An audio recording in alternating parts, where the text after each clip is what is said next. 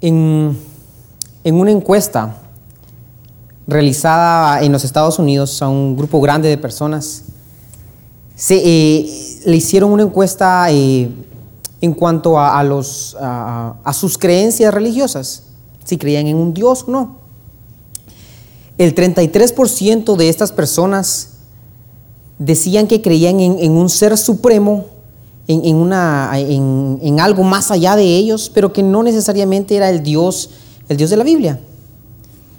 Em, cuando nosotros pensamos en la palabra alguien idólatra, pensamos en, esa, en ese 33%. Pensamos en, alguien que abraza árboles, en alguien que eh, tal vez cree en evolución o en, alguien que ah, pensamos en, tal vez en los católicos que adoran a las imágenes. Eh, en eso pensamos, pensamos en el 33% que, que cree en algo más que no es el Dios que nosotros adoramos. Y, muchos pensamos que debido a que por su misericordia hemos sido alcanzados y Él se extendió a nosotros, eh, que eh, nosotros ya somos exentos de la idolatría. No podemos ser idólatras porque es imposible que habiendo creído en el Señor Jesús, nosotros tengamos, estemos adorando a otros dioses. Pero Dios piensa otra cosa, hermanos. Fíjense que me, puse a buscar y el 66% de los libros más o menos del Antiguo Testamento, todos mencionan algo de la idolatría. Está lleno de idolatría. Eh, algunos libros como em, Primera y Segunda de Reyes, ustedes saben, está lleno de cómo los reyes y, caían en esto y caían en lo otro y erigían una imagen aquí y entraban al templo y hacían estragos. Y era de los ídolos, fue un, tema constante en, Reyes. Eh, en Isaías es un tema muy, en los profetas, Jeremías, Isaías, Ezequiel, eh, que son profetas mayores, eh, mucho de su contenido tiene que ver con los ídolos y cómo el pueblo se ha desviado en pos de ídolos. El Pentateuco, eh, en, en, Levítico, Deuteronomio, vemos cómo el pueblo batalló con ídolos, cómo batalló con Baal. vemos, vemos mucha interacción y mucha, mucho el Señor hablándole a su pueblo acerca de la idolatría. Eh, los, los, ah, hay libros pequeñitos que no, que no caben en ese 66%. Eh, libros como Esther, Ageo, Zacarías, Malaquías, libros pequeñitos eh, que son importantes, pero no contienen nada de idolatría. Pero la gran mayoría, hermanos, los salmos, gran cantidad de libros del Antiguo Testamento mencionan algo de la idolatría. Y estoy seguro, hermanos, que si aún en estos, en estos libros que no vemos nada directo, la idolatría mencionada directamente, estoy seguro que si, buscamos un poquito más vamos a hallar algo relacionado con la idolatría. ¿Por qué creen ustedes que Dios se hubiera tomado tanto tiempo en, escribir acerca de la idolatría y advertir a su pueblo en contra de la idolatría? Es más, en, Éxodo 20, cuando Él da los diez mandamientos, parte de esos diez mandamientos es no te harás imagen y habla de la idolatría. ¿Por qué Dios pondría eso en las escrituras, hermanos, si nosotros en el siglo XXI, como personas civilizadas, sabemos que, es inútil un pedazo de madera, sabemos que es tonto inclinarse a, una, estatua, eh, hemos pensado que es, pues, es ridículo. Uno, uno piensa, realmente uno se pone a pensar, no sé, a mí me ha pasado. ¿Cómo es que esa gente de aquel entonces realmente creía que inclinándose a un, a un pedazo de palo que acababan de tallar, que eso los podía salvar, les podía traer eh, eh, eh, fortuna, les podía traer abundancia, les podría traer fertilidad. Y uno se pone a pensar, qué absurdo, porque eran, eran, era gente tonta.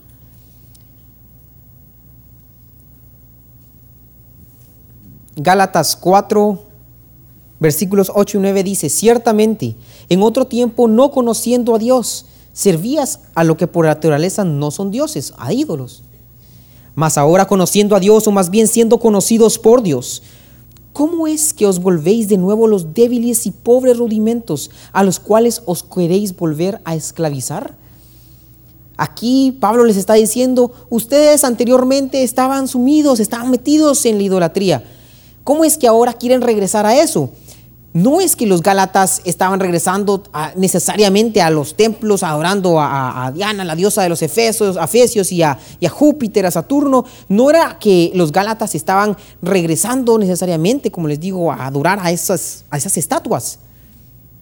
Pero Él les dice, ¿cómo os volvéis de nuevo a los débiles y pobres rudimentos? Este tema de la idolatría, hermanos, no es únicamente del Antiguo Testamento.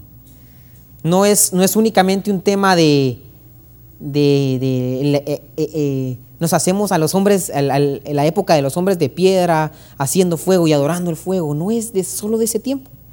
Y Juan lo deja más que claro, hermanos. No puede ser más claro. Primera de Juan 5:21.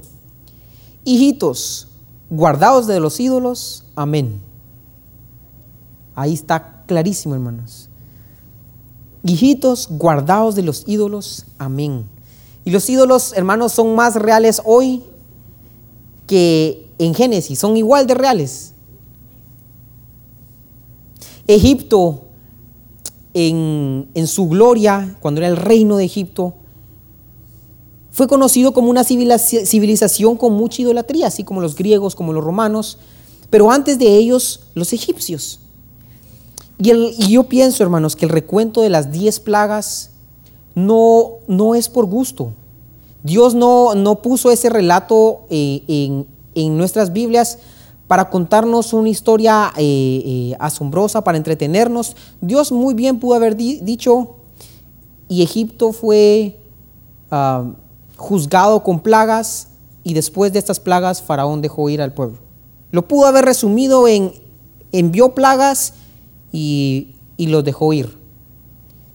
Pero Dios se mete en detalle, hermanos. Yo creo que Dios iba exponiendo a los dioses egipcios con estas diez plagas y lo vamos a ver. Vamos a, ver un pequeño estudio, hermanos, de no todas las, plagas, pero, pero gran parte de ellas, y cómo Dios expuso a estos ídolos de Egipto y cómo Él los expone en nuestras vidas hoy. Y, quiero, hermanos, que, que, como los discípulos eh, preguntémonos, ¿seré yo maestro? Porque eh, cuando a uno le hablan, eh, este es un mensaje, hermanos, muchos mensajes recibimos aquí de ánimo, de, uno se siente animado y, em, levantado con los mensajes que nos dan acá y eso lo necesitamos, hermanos. Pero esta, esta noche yo traigo un mensaje un poquito más difícil de digerir y espero que no me, no me apaguen el switch. Manténganlo un poquito prendido. Tal vez el Señor, tal vez las 10 plagas no, no aplican para nosotros, pero tal vez una, tal vez dos. Tal vez hay algún pedacito que se está queriendo volver un ídolo en nosotros. Y examinémonos, hermanos. Y quiero, no voy, a, no voy a ir en orden en las plagas, pero quiero empezar con la primera. Éxodo, Éxodo 7, Versículo 14. Tenemos la primera plaga. La plaga de sangre. Les voy a leer desde el versículo 19. Hoy no tenemos proyector, entonces los que trajeron Biblia, felicidades hermanos.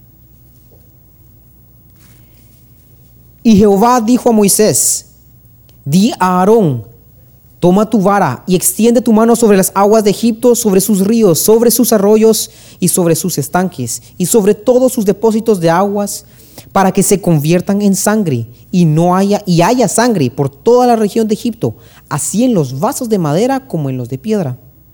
Y Moisés y Aarón hicieron como Jehová lo mandó alzando la vara, golpeó las aguas que había en el río en presencia de Faraón y de sus siervos, y todas las aguas que había en el río se convirtieron en sangre. Asimismo los peces que había en el río murieron y el río se corrompió, tanto que los egipcios no podían beber de él. Y hubo sangre por toda la tierra de Egipto. Hermanos, esta primera plaga afectó una parte fundamental de la civilización egipcia. En ese entonces y todavía en la actualidad, el río Nilo para Egipto representa su vida, hermanos. Ese río creaba un delta al final, cuando entraba el Mediterráneo, el, delta del Nilo, en el que era una tierra muy fértil porque traía todo el sedimento eh, de, río, de río abajo. Anualmente había una inundación de este río e-, ellos a veces incluso forzaban estas, eh, ponían sus, siembras de tal forma de que inundara su, su, tierra para que esta tierra se pusiera más fértil. Y, la prosperidad económica y agricultural dependía en gran parte, hermanos, de este río. Si se secaba el río, se moría Egipto. Por lo mismo, muchos de los dioses de Egipto estaban relacionados con este río, algo tenían que ver con este río. Dos de ellos, de los más importantes, eran Api, con H, y Sobek. Api estaba relacionado con la inundación, que les digo, la inundación anual, eh, y esto traía mucha prosperidad agricultural, crecían las plantas y se, abonaban las plantas, y, eh, eh, uno de los títulos que se les daba a Api era el hacedor de la cebada y trigo. Se creía que él era una fuerza destructiva en contra de los enemigos de Egipto. Era considerado el padre de los dioses en algún momento de la historia de Egipto.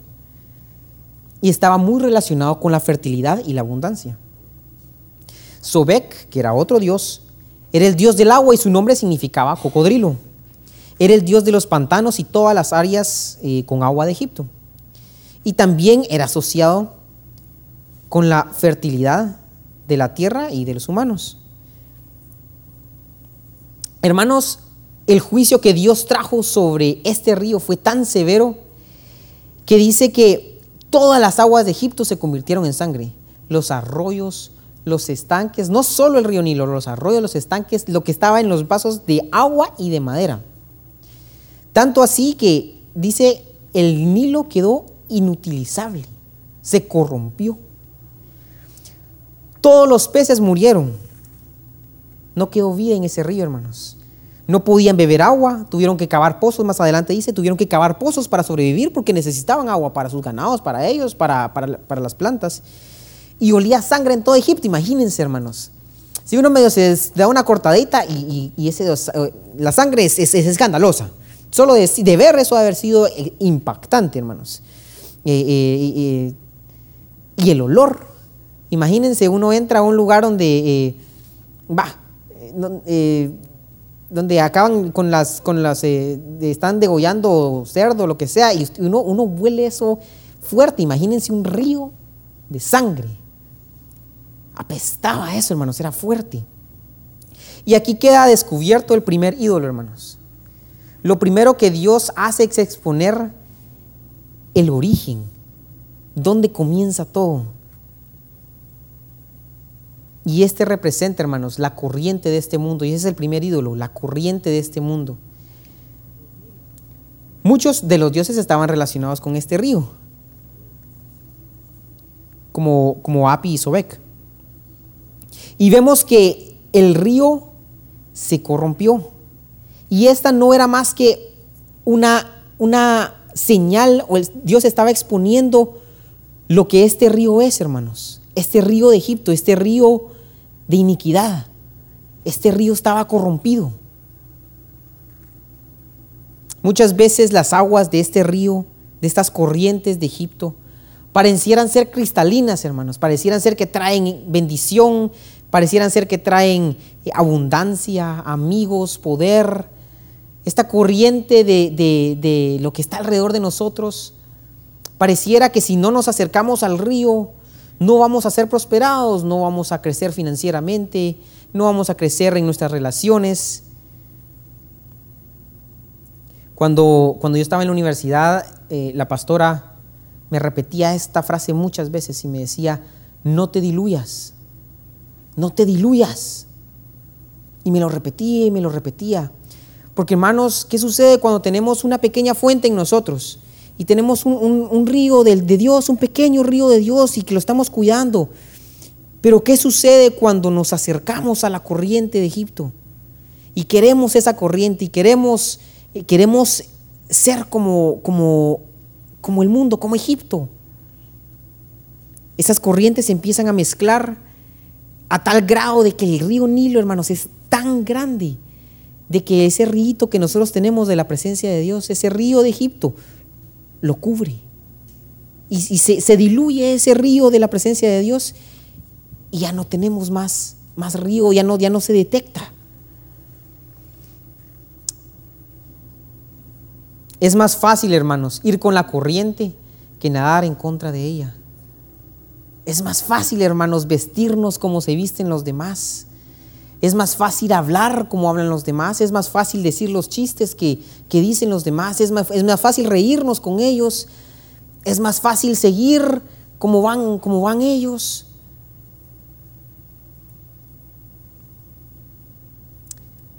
Mateo 7, versículos 13 y 14 dice, ancha es la puerta y espacioso el camino que lleva a la perdición ancho, ese río era ancho, grande.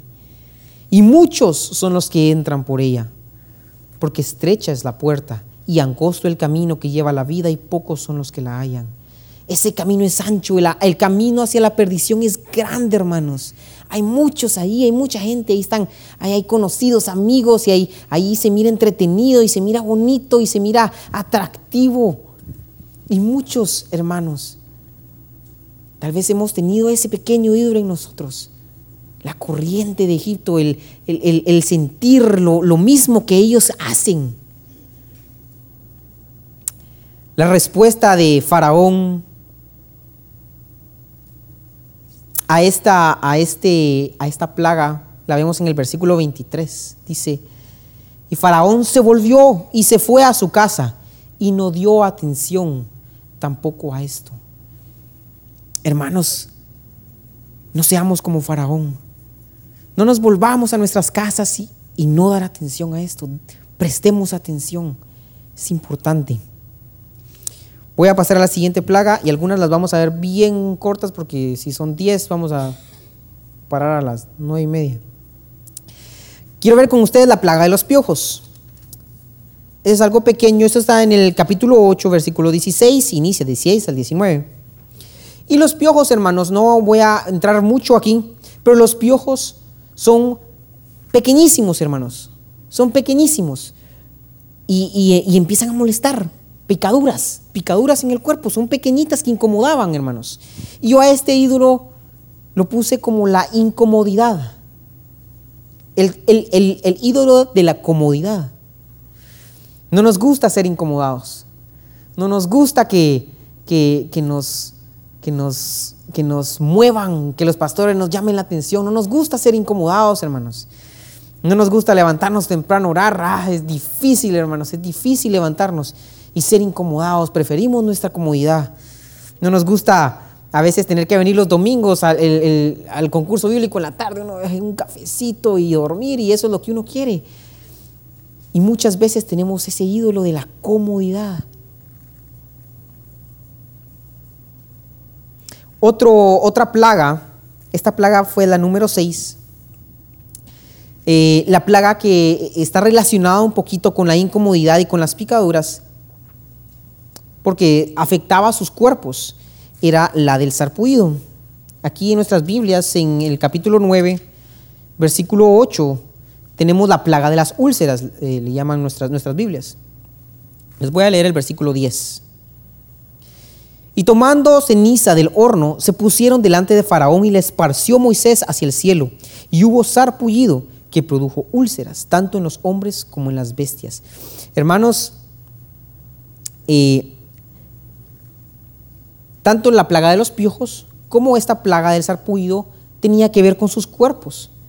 Pero, pero los piojos era, era un animal externo que los picaba y que los incomodaba. El sarpullido era algo en sus cuerpos, era algo que ellos tenían sobre su piel. Y era, eh, eh, eh, producía tanta picazón, hermanos, que de tanto rascar creaban úlceras. Y aquí el Señor expone otro ídolo, nuestro cuerpo.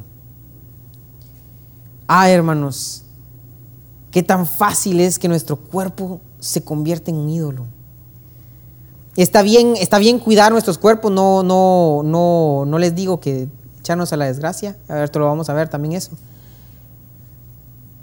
Pero muy fácilmente nuestros cuerpos pueden llegar a ser ídolos. Y no necesariamente eh, necesitamos ser fisiculturistas o necesitamos ser eh, unas modelos hermosas, nuestros cuerpos como ídolos, porque eso pensamos cuando nosotros pensamos como el cuerpo como ídolo, es porque, ah, qué figura más hermosa, ¿verdad? Y qué, músculos y, el qué semblante, y yo soy guapo, y yo soy, yo soy hermosa, y, tener ese, eso sí, es, eso es tener el cuerpo como un ídolo. Pero una parte importante de nuestro cuerpo también es nuestro estómago, hermanos.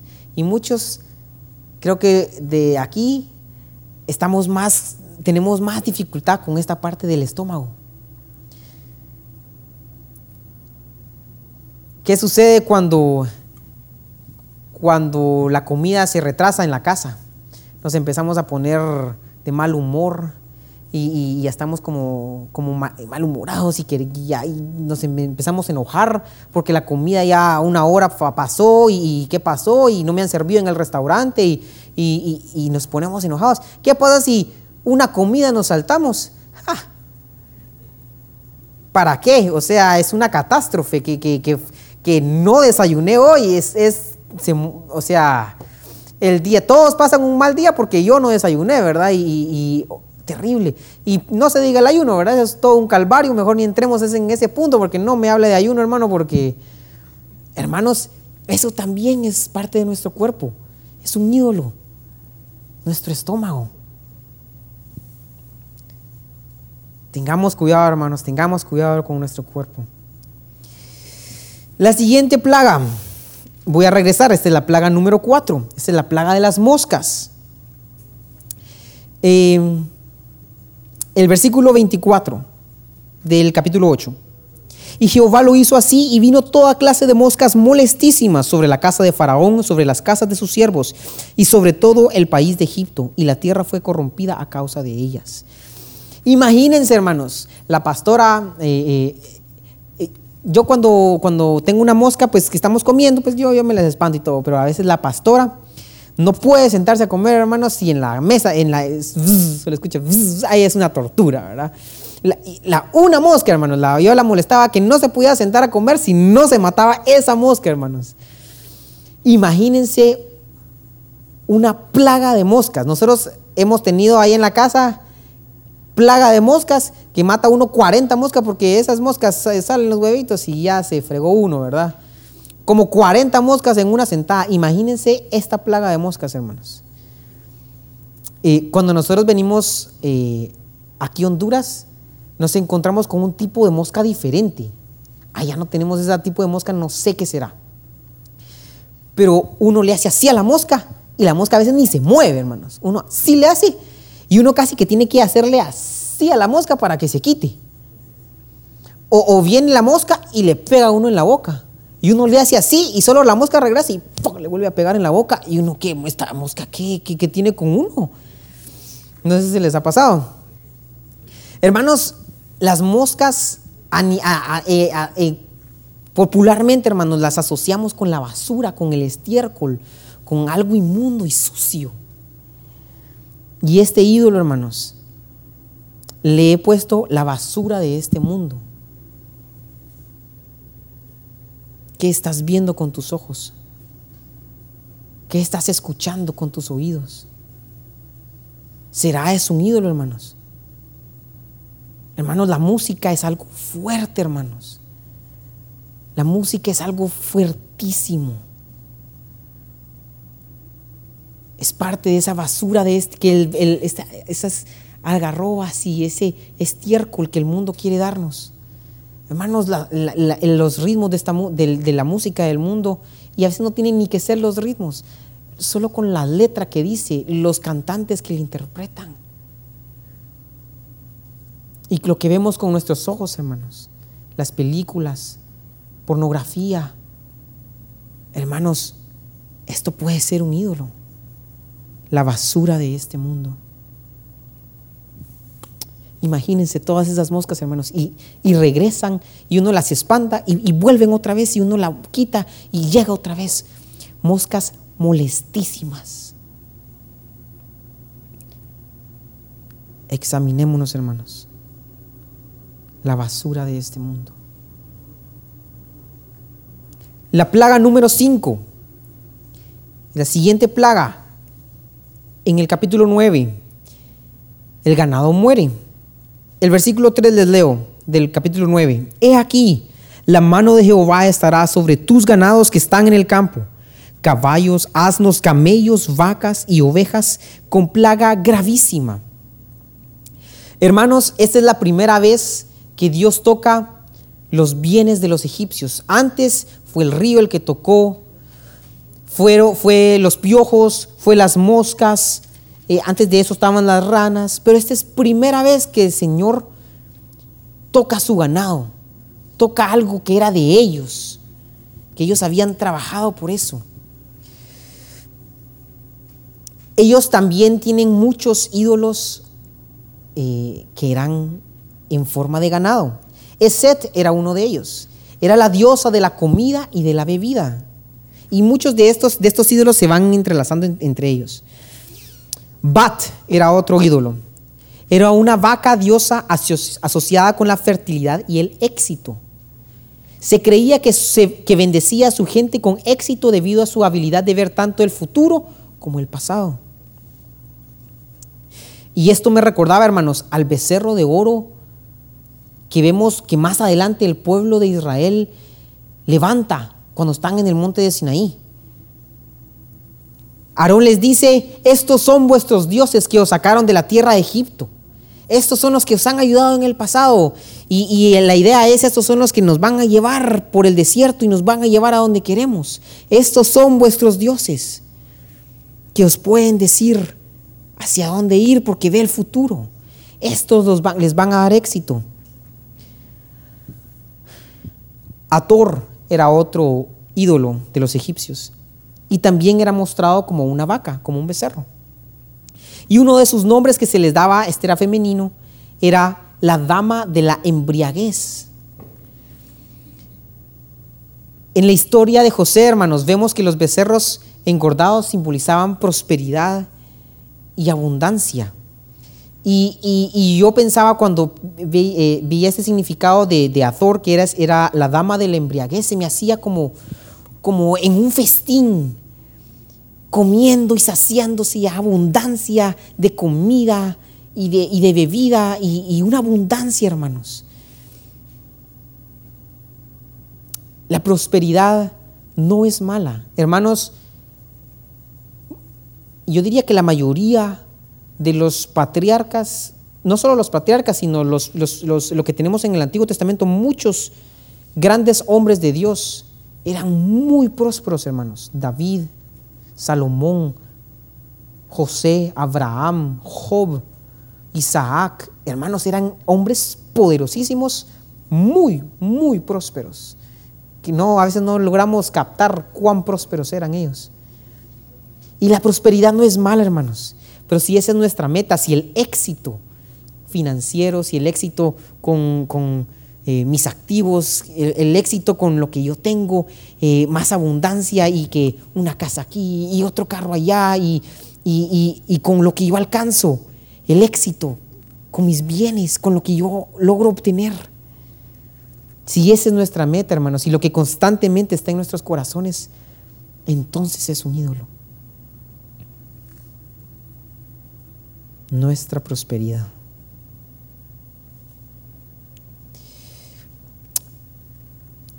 Pasemos a la penúltima prueba, la prueba de las tinieblas.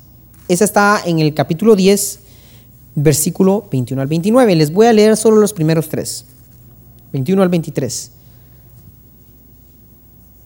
Jehová dijo a Moisés, extiende tu mano hacia el cielo para que haya tinieblas sobre la tierra, tanto que cualquiera las palpe.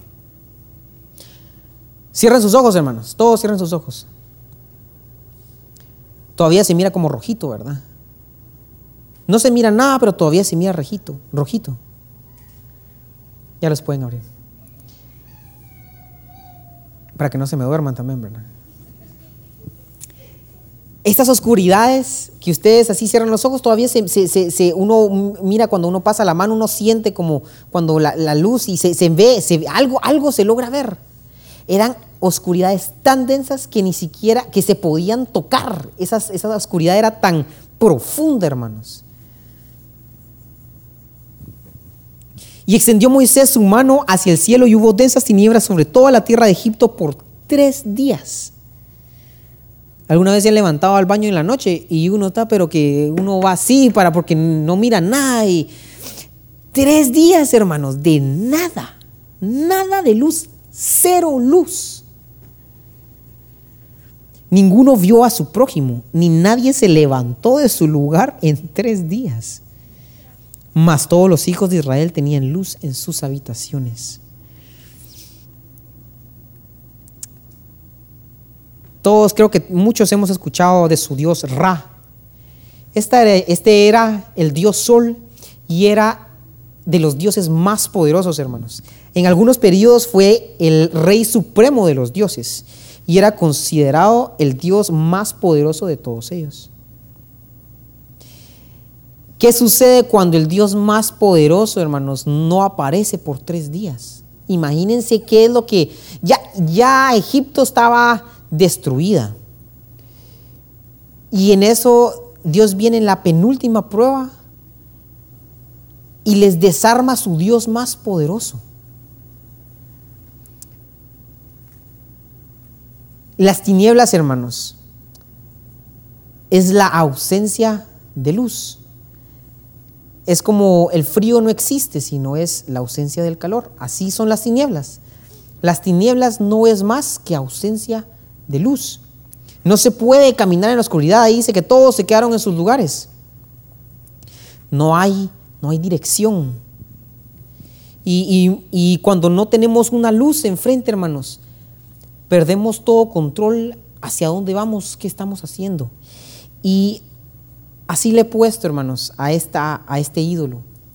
El ídolo de estar en control. Muchas veces, hermanos, estamos, somos probados cuando nosotros no estamos en control, cuando no depende de nosotros. Nosotros ya tenemos todo planificado y todo lo tenemos y en eso se nos desarma o alguien no hizo algo o, se olvidó algo y algo sucedió se nos está saliendo todo de control y eso nos, nos estresamos, nos erizamos y, perdemos toda paz porque perdemos el control. Se me hace como, eh, como cuando, no sé si han jugado, en, Guatemala jugamos ponerle la cola al burro. Si, conocen ese juego le tapan a uno los ojos y uno ya no tiene control, hermanos. Si uno le dicen izquierda, izquierda y derecha, arriba, adelante, y uno está pero bien perdido, hermanos en esas tinieblas. No tiene el control, uno no tiene el control. Eh, el día de hoy, hermanos, nos, sucedió exactamente eso a Bethany y a mí.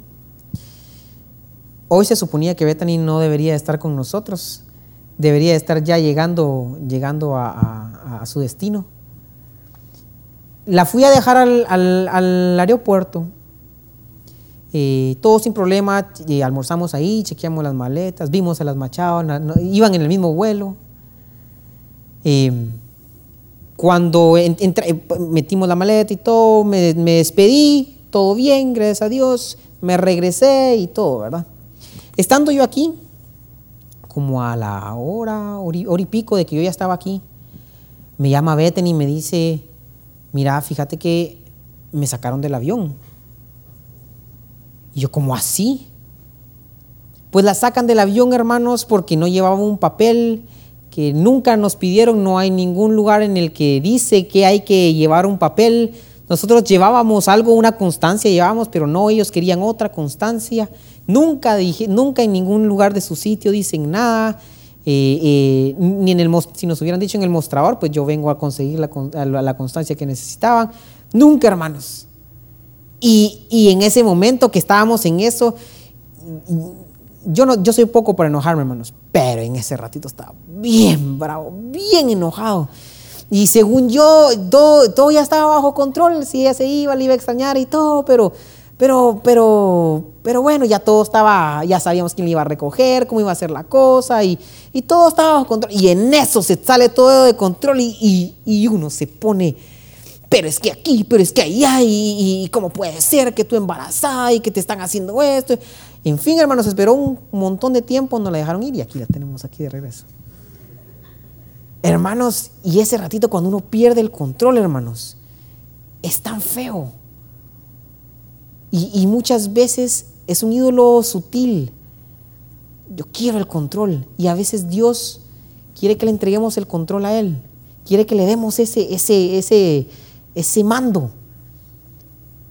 Porque Él quiere algo mejor para nosotros. Él quiere librarnos de algo. Él quiere, quiere darnos, algo, como les digo, algo mejor. Pero a nosotros nos gusta tener el control. Yo mando y yo sé cómo va a ser. Y así lo planifiqué y así va a salir. El ídolo de estar en control.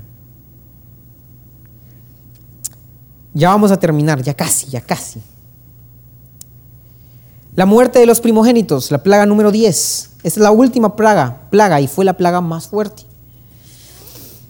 Eh, este es eh, Éxodo 11 y Éxodo 12. Les voy a leer el capítulo 12, versículo 29. Y aconteció que la medianoche Jehová hirió a todo primogénito en la tierra de Egipto, desde el primogénito de Faraón que se sentaba sobre su trono hasta el primogénito del cautivo que estaba en la cárcel y todo primogénito de los animales. Y se levantó aquella noche Faraón, él y todos sus siervos y todos los egipcios, y hubo gran clamor en Egipto porque no había casa donde no hubiese un muerto. Les voy a leer el Salmo 78, versículo 51. Dice, hizo morir a todo Egipto, a todo primogénito en Egipto, las primicias de su fuerza en las tiendas de Cam. En esta última plaga, hermanos, bueno, Dios ya había destruido completamente el territorio de Egipto. Dios ya había dejado claro quién era Dios, el Dios más poderoso. Ya los había aniquilado. Pero en esta plaga Dios toca algo muy amado de los egipcios, sus hijos. Y esto me recordaba, hermanos, a la historia de Elí y sus dos hijos, Ofni y Finés. Ofni y Finés fueron hijos que crecieron. Les voy a leer lo que dice, lo que dice el, el primer versículo, que no lo tengo apuntado aquí. Primera de Samuel 2. Dice, los hijos de Elí eran hombres impíos y no tenían conocimiento de Jehová. Y todos le decían a Elí, mira lo que tus hijos hacen, mira lo que están haciendo. Y Elí les, les habla con palabras y ya vamos a ver lo, lo que les dice. Pero en el versículo 27 dice, y vino un varón de Dios a Elí y le dijo, así ha dicho Jehová, no me manifesté yo claramente a la casa de tu padre cuando estaban en Egipto, en casa de Faraón. Y yo le escogí por mi sacerdote entre todas las tribus de Israel para que ofreciese sobre mi altar y quemase incienso y llevase fuego delante de mí y di a la casa de tu padre todas las ofrendas de los hijos de Israel. ¿Cuántos sacerdotes hay aquí? ¿Sí? Todos somos sacerdotes. Y luego le pregunta, ¿por qué habéis hollado mis sacrificios y mis ofrendas que yo te mandé ofrecer en el tabernáculo? Y has honrado a tus hijos más que a mí, engordándoos de lo principal de todas las ofrendas de mi pueblo Israel. Por tanto, Jehová, el Dios de Israel, dice, yo había dicho que tu casa y la casa de tu padre andarían delante de mí perpetuamente, mas ahora ha dicho Jehová, nunca yo tal haga, porque yo honraré a los que me honran y los que me desprecian serán tenidos en poco. Elí no estorbó a sus, hijos, hermanos. Elí era el sumo sacerdote de Israel. Él entraba a la presencia misma de Dios en el lugar santísimo. Y aún así, el testimonio de sus hijos es que no tenían conocimiento de Jehová. Y se ve aquí el estilo de, padre que era Elí. Cuando, cuando reprende a sus hijos, les dice, ¿por qué hacéis estas cosas semejantes? Porque yo oigo que todo el pueblo, oigo de todo este pueblo vuestros malos procederes. No, hijos míos, porque no es buena la fama que yo oigo, pues hacéis pecar al pueblo de Jehová. Hermanos, Elí no tenía temor de las cosas santas. Dice el hombre de Dios, Dios le dice a través del hombre, este hombre que llega con él, habéis hollado mis sacrificios y mis ofrendas y has honrado a tus hijos más que a mí. Hermanos padres, hermanos padres, en esta noche estoy hablando a ustedes. Has honrado a tus hijos más que a mí. Y, uno dice, sí, pero yo, yo, yo honro a Dios y, yo lo, yo lo, él es, mis hijos no están arriba de Dios. Hermanos, pero lo podemos decir, pero como nosotros actuamos así, esa es la realidad. Muchas veces, hermanos, es más cómodo no corregir. Porque ustedes me dirán, ay hermano, pero es que usted no tiene hijos, no sabe que, que es lo, ya me va a tocar, ya me va a tocar. Lo que sí sé, hermanos, es que la escritura no se confunde. No recuerdo el verso específico, pero es, eh, la, eh, parafraseado es, eh, corrige a tu hijo para librarlo del infierno. En Proverbios creo que dice un versículo así. Para librarlo del infierno, hermanos. Es clara la escritura. Pero es más cómodo, hermanos, no corregir, es más cómodo no estorbar, es más cómodo en los tiempos de comida, cuando sucede algo y la comida está caliente y todos estamos listos para comer y sucede algo. Y es más cómodo dejarlo ir y comer en paz a que ir, darle vara, tener un momento incómodo, regresar, la comida está fría y todos estamos como, ah. es más cómodo decirle, cuando tu papá venga, te cae vara. Es más cómodo voltearme e ignorar lo que está haciendo. Es más cómodo no, no estar encima de ellos. Es más cómodo, hermanos. Y esto eh, regresa al, al, ídolo de la comodidad. Es más cómodo no, no, no intervenir Hermanos, si nos ponemos a pensar en, realmente en esto, es, es egoísmo, hermanos. Es egoísmo cuando no corregimos a nuestros hijos. Porque yo no quiero sentirme incómodo este momento ahorita y, y, es difícil, yo sé, es difícil corregir a un hijo, hermanos. Es difícil.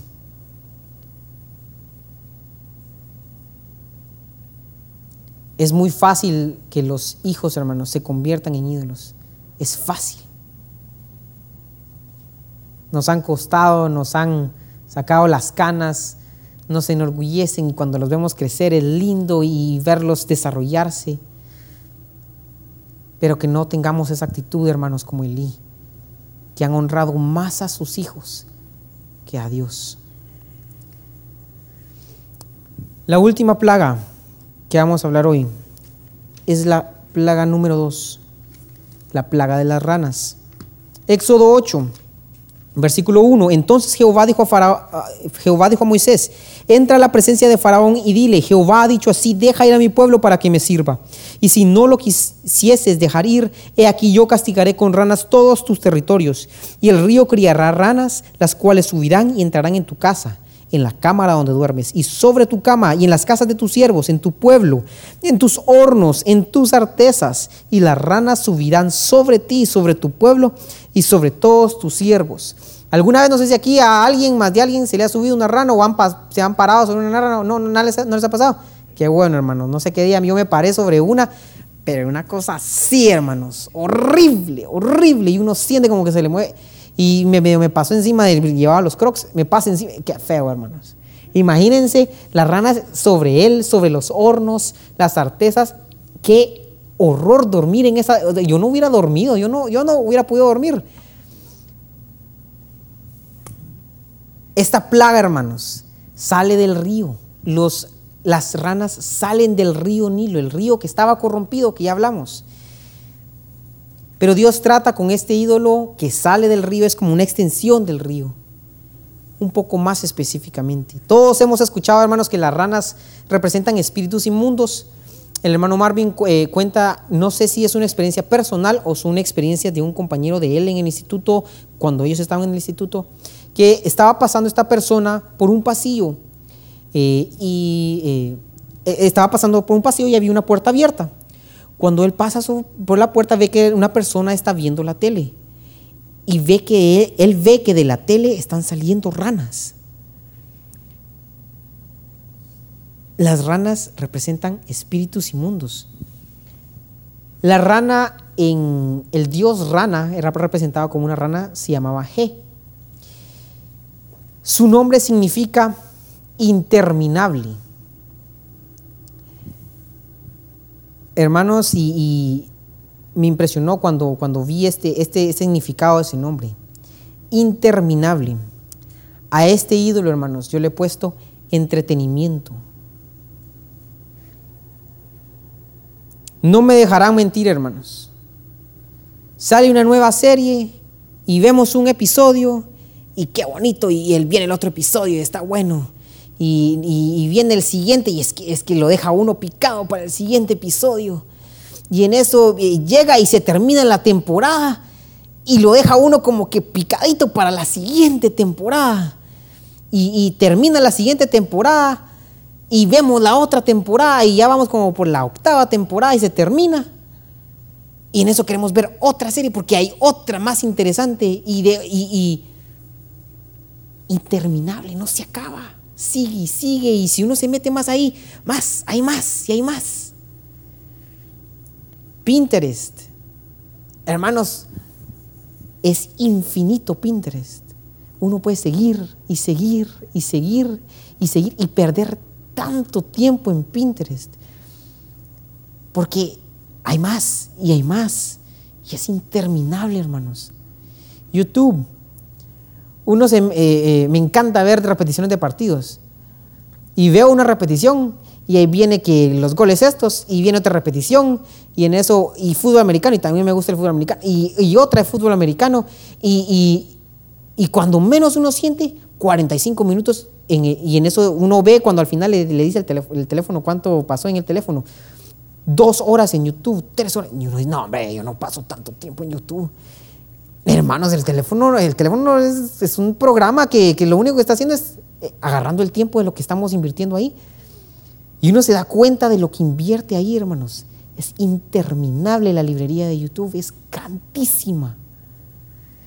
Netflix, más entretenimiento y más entretenimiento. Hermanos, en, Roma estaba el, pan y circo.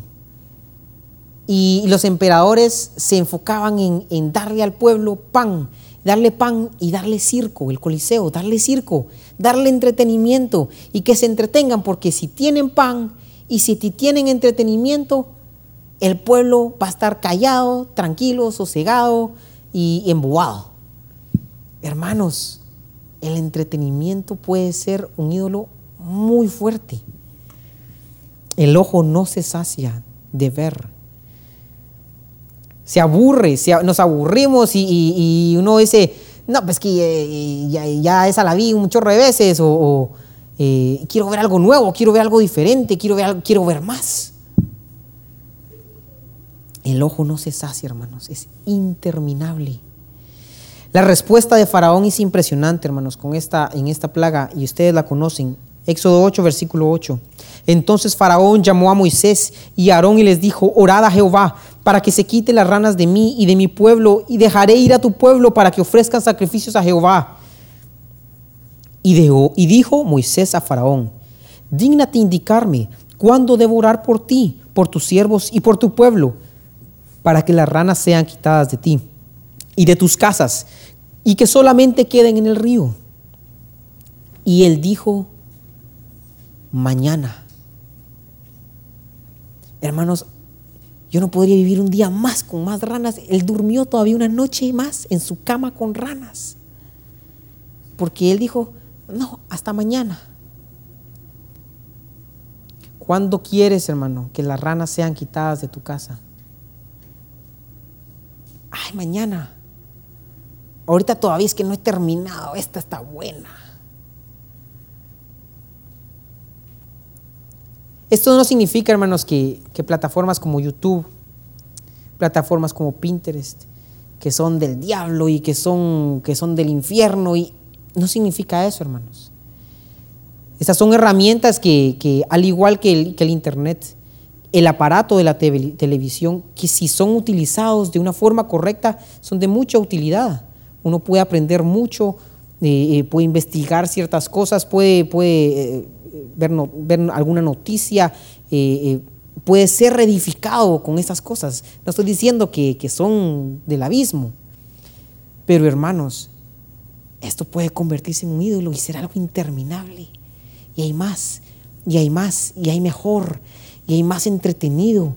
Y cuando menos sentimos, estamos absorbidos y no nos dimos cuenta a qué hora se nos fue el tiempo. No nos dimos cuenta que ya es la una, dos de la mañana y nosotros estábamos bien pelados, pero le dicen a uno, vamos a orar diez minutos y, y ahí se quedó dormido.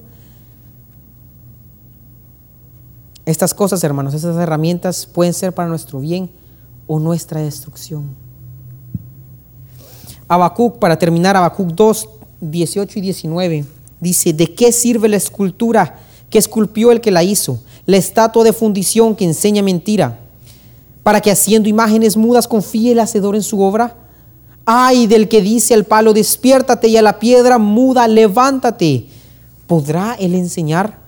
He aquí está cubierto de oro y plata y no hay espíritu en él. Hermanos Juan en su epístola nos dice, guardaos de los ídolos, porque de la idolatría, hermanos, no es algo externo, no es un palo, no es una piedra, no es una estatua. La idolatría es algo del corazón humano, hermanos. Es algo de adentro. En la actualidad no tenemos esas esculturas, no tenemos estatuas, no tenemos imágenes. Y, pensamos que es ridículo inclinarnos a un pedazo de piedra. Sabemos que no nos va a escuchar, nosotros somos más civilizados que eso. Pero ídolos seguimos teniendo, hermanos examinémonos. Seguimos poniendo con nuestra confianza, nuestro tiempo, seguimos honrando a estas cosas más que a Dios. Seguir la corriente de este mundo, nuestra comodidad, nuestros cuerpos y en eso nuestro estómago. La basura de este mundo, lo que escuchamos y vemos, nuestra prosperidad y nuestros bienes estar en control, nuestros hijos y el entretenimiento. Ocho ídolos, hermanos, que Dios expuso en Egipto. Tal vez Él ha expuesto algunos ídolos en esta noche. Limpiemos nuestros templos como lo hicieron algunos, algunos reyes en, en Israel. Limpiemos nuestros templos de esos ídolos, hermanos.